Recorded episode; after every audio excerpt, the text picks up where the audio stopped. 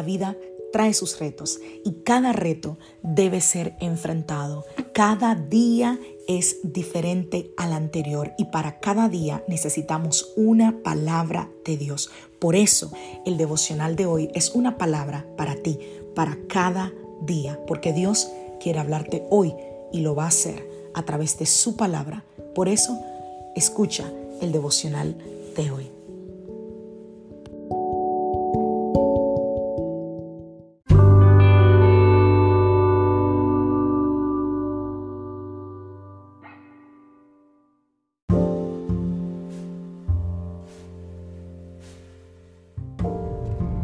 Devocional del día de hoy.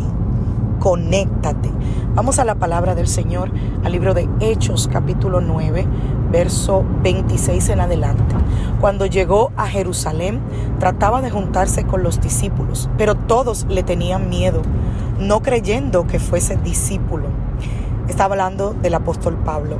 Entonces Bernabé, tomándole, lo trajo a los apóstoles y les contó cómo Saulo había visto en el camino al Señor, el cual le había hablado, y cómo en Damasco había hablado valerosamente en el nombre de Jesús. Y estaba con ellos en Jerusalén, y entraba y salía. Wow. Cuando nosotros nos damos cuenta de que no solo fuimos hechos para servir en la iglesia, sino para servir a otros como a la iglesia, eso nos va a ayudar a conectar con las personas y eso va a hacer que conectar con las personas se vuelva algo fundamental para nosotros. Nosotros no podemos servir sin conectarnos y con quienes nos conectemos, eso va a cambiar las historias que nosotros contaremos mañana. Y eso, eso ha sido cierto a través de la historia. Si quieres tener un ejemplo vivo, ahí hay un ejemplo vivo.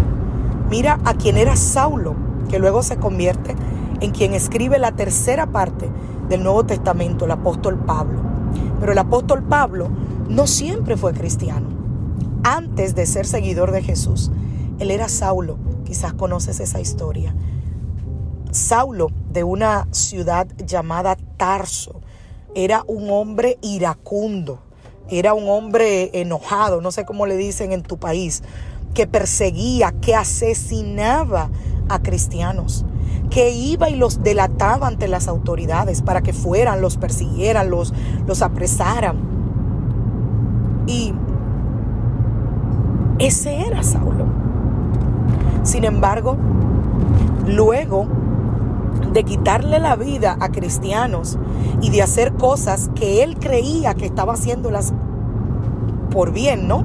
En nombre de Dios. Cuando Jesús resucita de los muertos, Pablo se convierte en uno de ellos, en uno de los cristianos. Y su transformación fue tan grande, tan radical, tan evidente, tan transformadora, que ese Saulo, que luego fue llamado Pablo, inmediatamente empezó a contarle a la, a la gente lo que había pasado con él y quién era Jesús. Ahora, el problema era que ninguno de los cristianos de ese tiempo confiaban en Pablo y era obvio, ¿no? Tenían sus razones, por así decirlo. Así que el libro de Hechos, donde leímos, dice que cuando él llegó a Jerusalén, él se trató de juntar, de conectar con los discípulos, pero que todos le tenían miedo. Y es lógico, no podemos juzgar a los discípulos porque no creían en Pablo, porque no creían en Saulo. Yo particularmente no quisiera tener a mi lado ni cerca al hombre que yo sé que ha estado matando a, los cristianos, no simplemente por la causa de su fe. Al hombre que hace un mes mataba a cristianos y ahora dice que conoce al Señor. ¿Y tú? Claro que no. Todos quizás hubiésemos hecho lo mismo que los discípulos.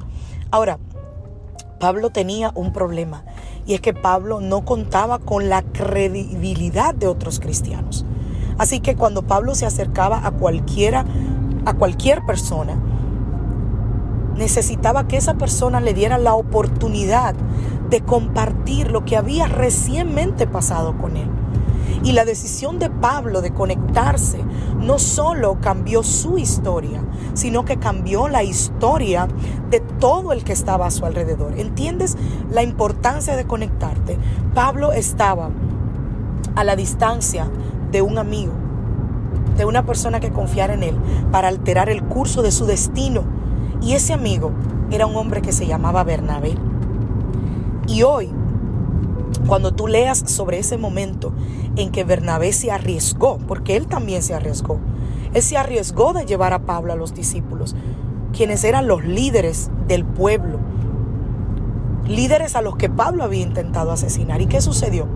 Bernabé fue ese instrumento de Dios, fue ese nuevo amigo de Pablo, fue esa persona que confió y puso en riesgo su reputación con tal de conectar a Pablo, con tal de unirlo al, al resto. Y bueno, lo demás es historia.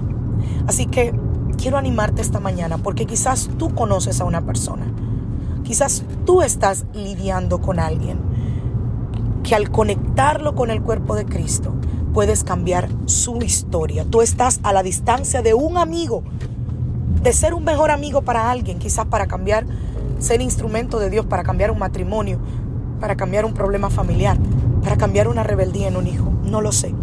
Pregúntate esta mañana, ¿qué puedo hacer para conectarme con las personas? ¿Qué instrumento puedo ser yo en las manos de Dios para ayudar a que la vida de alguien pueda ser transformada? A eso, a eso nos ha llamado el Señor.